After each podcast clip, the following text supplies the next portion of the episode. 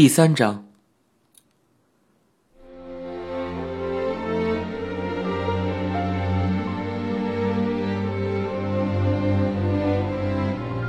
上了小学以后，我变成了一个开朗积极的孩子。可是，由于那次赤力事件，整个学校消了毒，我的同班同学好像也都打了预防针。那些孩子连原因都不知道，就被强行打了疫苗，一个个哭个不停啊！如果那件事是发生在高年级，从那之后一直到我死去的那一天，我可能都会被人叫做赤力，或者是 Red Man，我就要一辈子被人在背后指指点点着说，靠近那个家伙会被传染的。这样的人生何其凄惨啊！妈妈有时会在镇上的饭店工作，有时会在朋友经营的远鹤河沿岸的一家司机旅馆上班。可能妈妈和爸爸之间有了什么协商。我现在每到长假，如春假或暑假，就要一个人去小仓的家里。不过，就算这样，我和爸爸见面的时间还是很少的，基本都是跟奶奶一起过的。那时候。爸爸一般都要睡到下午，他辞了一个广告公司代理的工作，后来在自己家里开了一个设计工作室，不过都很不顺。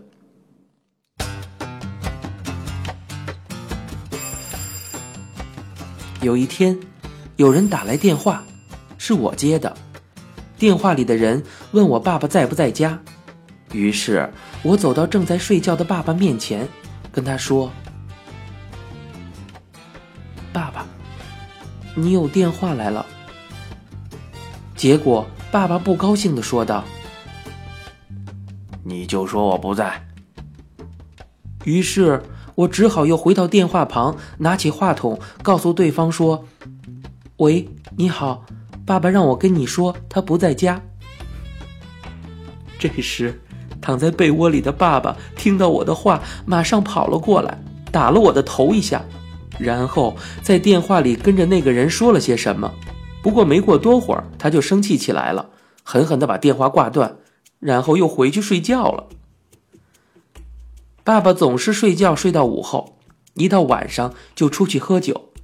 那时候我连自己的爸爸在做什么工作都不知道。妈妈经常会打电话过来问我干了什么。有一天，爸爸说要带我去动物园。估计是妈妈给他下的命令，让他带我去什么地方玩一玩。爸爸带我出去玩的那天晚上，妈妈打电话过来证实了一下。喂，今天去了动物园吗？嗯。告诉我都看到了什么呀？看到了马。还有什么呢？只有马呀。妈妈让我把电话交给爸爸。这样一来，爸爸没带我去动物园，而是带我去了赛马场的事情就暴露了。结果他们又在电话里吵了起来。我觉得好像是自己告了密，感觉很别扭。夜猫子型的爸爸终于也肯带我去酒馆了，我兴奋不已。但是有几次他带我去了俱乐部，我却困得不行。而且还坐在出租车里转了大半天，结果到酒馆之后，因为晕车吐了。之后，爸爸就再也不带我去酒馆了。看到我和爸爸这种关系，小仓的奶奶很心痛，经常说：“哎，这个孩子真是太可怜了。”某个暑假，我不记得具体是哪一年的暑假了。我像往年一样来到小仓，不过那个时候爸爸已经不住在这个家里了，他好像搬到了其他地方。我来了之后，他会偶尔来看我。每次见到奶奶，奶奶就会反复问我同一个问题：“你最喜欢谁呀？”妈妈。第二个，你喜欢谁呢？喜欢奶奶您。是啊，是啊。奶奶有些无奈的说道：“无论奶奶问到我第几个喜欢的人，我都不会提到爸爸。其实我也不是讨厌爸爸，只是我幼小的心里隐隐的觉得，在这个场合还是不要提爸爸的好。”有一天，小汤的家里除了奶奶，还有另外一个人，具体是谁我记不得了。那是个白天，茶室里只有电风扇在转。这间茶室只有一点光，显得很暗。这一天，奶奶又问了我同一个问题：“你最喜欢谁呀？”妈妈。过了一会儿，奶奶和那个人开始小声谈论着，一边交谈一边不住的瞥我一眼，用怜悯的语气说道：“抚养的父母。”究竟比亲生父母还亲呢！听到这句话，虽然我不知道具体意思是什么，但是马上意识到他们在说一件不好的事情。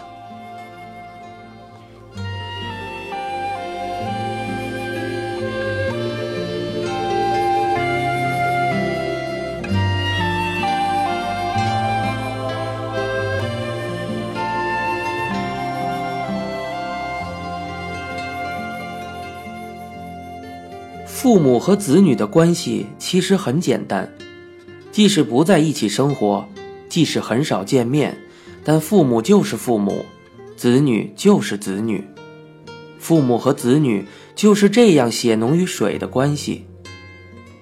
但是说到家人的话，就不像父母和子女的关系那样简单了。只需要一次短短几秒钟的射精，父母和孩子的关系就永远固定下来，再也改变不了了。可是，家人要在一起生活，要在这片令人窒息的土壤上过日子，不懈的努力，有时甚至要牺牲自己来成全别人。可是，这样辛辛苦苦结成的关系，可能会因为一次争吵而崩溃。父母和子女的之间只有加法，但是家人之间还有减法。费加罗的婚礼中有这样一句话：在所有严肃的事情中，结婚是最让人觉得可笑的。也就是说，比起父母与女儿的关系，人们更会轻易的结成夫妻。在轻易结成夫妻的关系中。游戏的男男女女会正常的发展成为父母，然后不得不组成一种复杂的家庭关系。得过且过，即使不把房间里的尘土打扫干净，任其堆在角落里，时间也照样会溜走。时间可以帮我们组成一个玩偶式的家庭。可是，家人之间的关系却是很敏感的，在家里。你不能不顾及别人，你需要考虑轻重。就像茶室里的墙裂了一道缝，你可以看习惯，甚至把它看作一种笑料。但不可改变的事实是，确确实实有风从缝隙里吹进来。我们再怎么笑，也会吹到风的。我们必须站起来，去把这道裂缝补上，必须为这道裂缝。感到羞耻。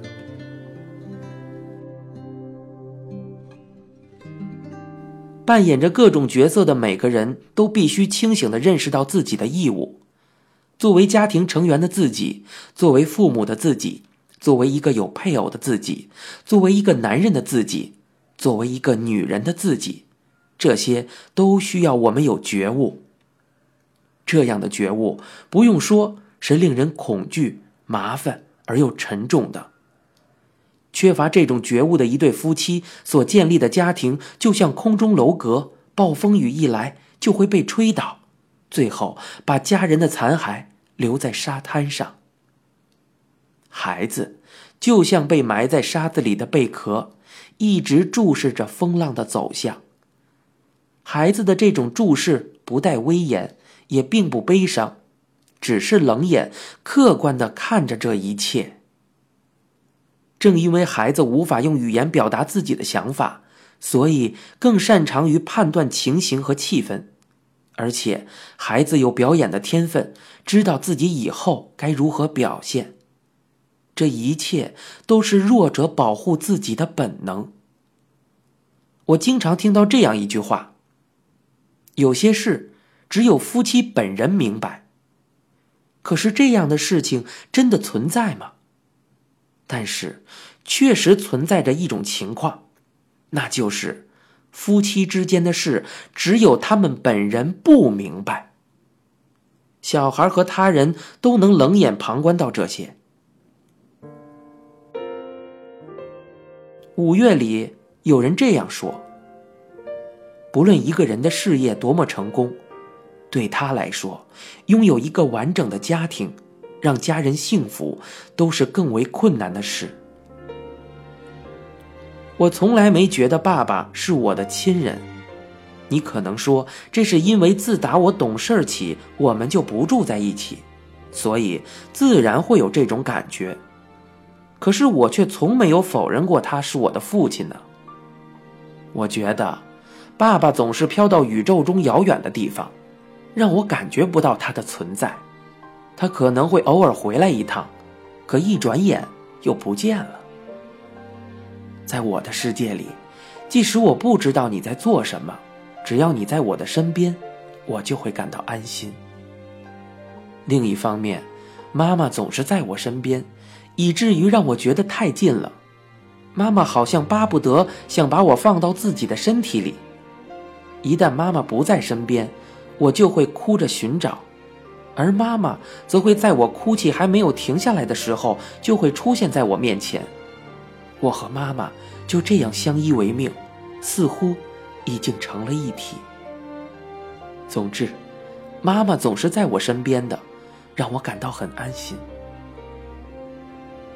我上小学的时候，有一次放学以后，老师依次把我们和几个同学叫进去，给我们每个人发了一张纸条。原来这是一个通知，上边的内容是带没有父亲的小孩去赶海。如果参加这次活动的话，没上学可算成是放假。这个主意不知道是谁想出来的，不过真是多管闲事啊。回家的路上，领到同样一张纸条的同学问了我好几次去不去，他自己好像是很期待的样子。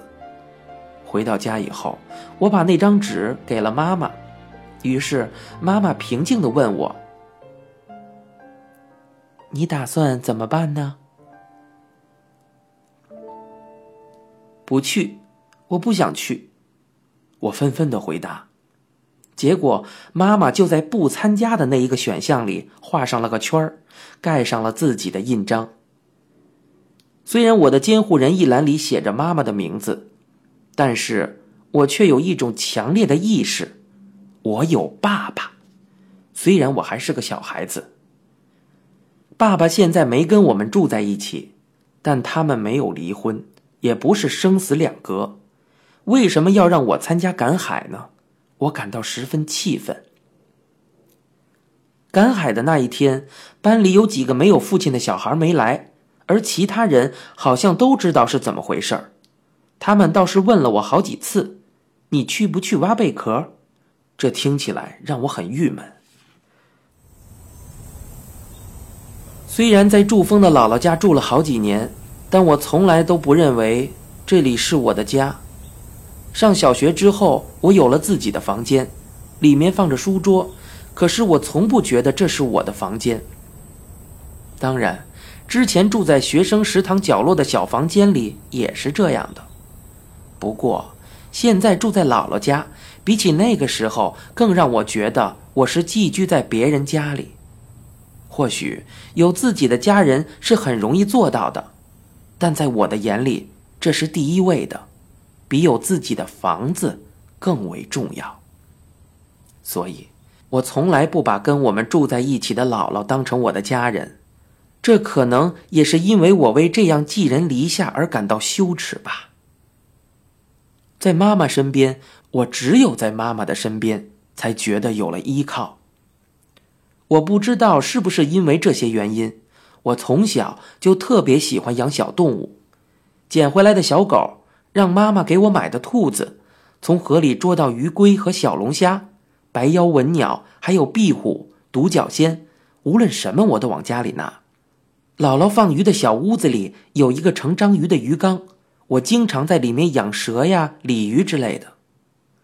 如果碰到要写关于亲人的作文，我就会在稿纸上一个一个的写上这些小动物的名字，不带任何情感，不描写具体情况，只是罗列这些动物的名字，这样就算一篇作文了。真是干瘪的可怜呀！可是。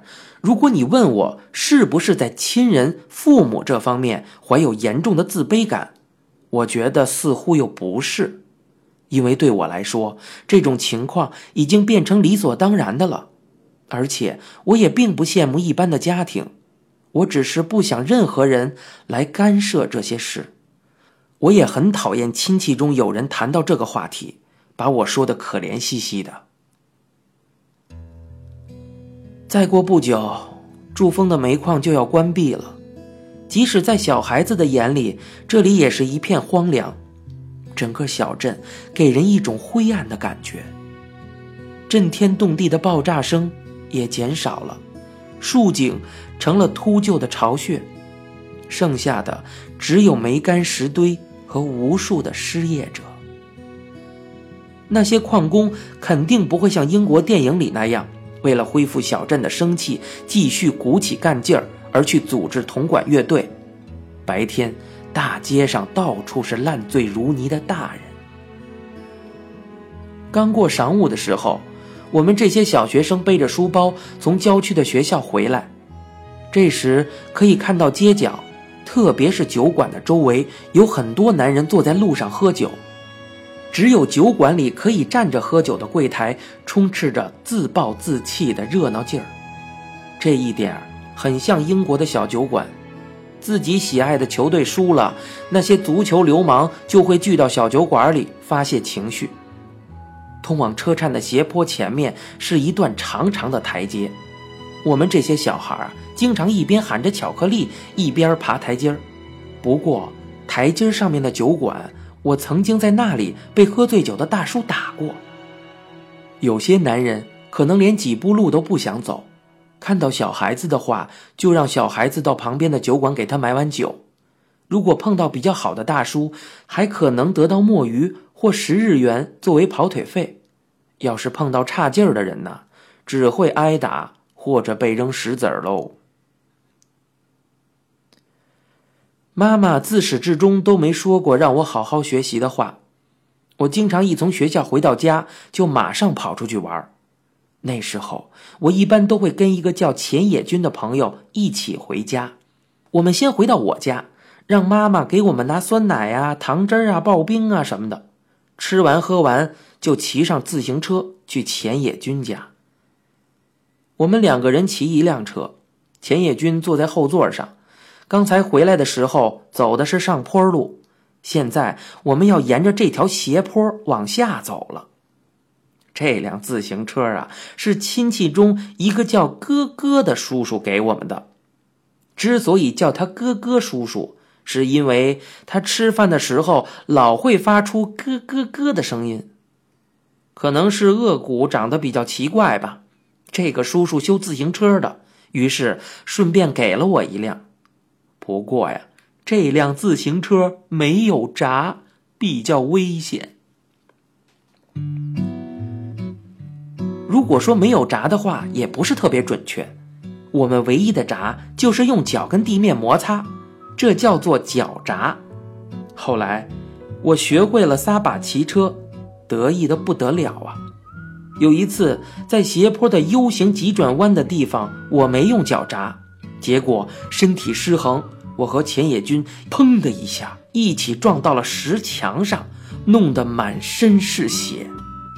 我回到家之后，不会骑车的妈妈才知道这辆车上没有闸，不能骑，太危险了。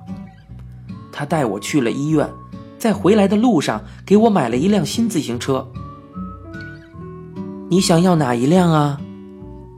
妈妈问全身裹着绷带的我，当时。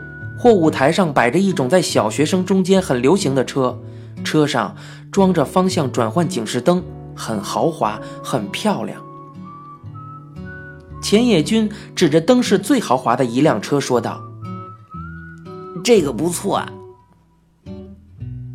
钱野君头上包着网状的绷带，绷带就是探病时的水果袋儿所以钱野君相当于里面的水果。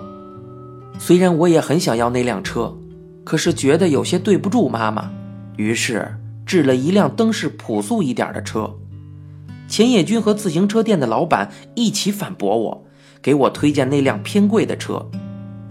他们都说我要的那辆不好，还是这辆灯多的好。不过我断然拒绝了，跟妈妈说我想要朴素一点的那辆车。您现在收听到的是由一辆松鼠播讲的《东京塔》。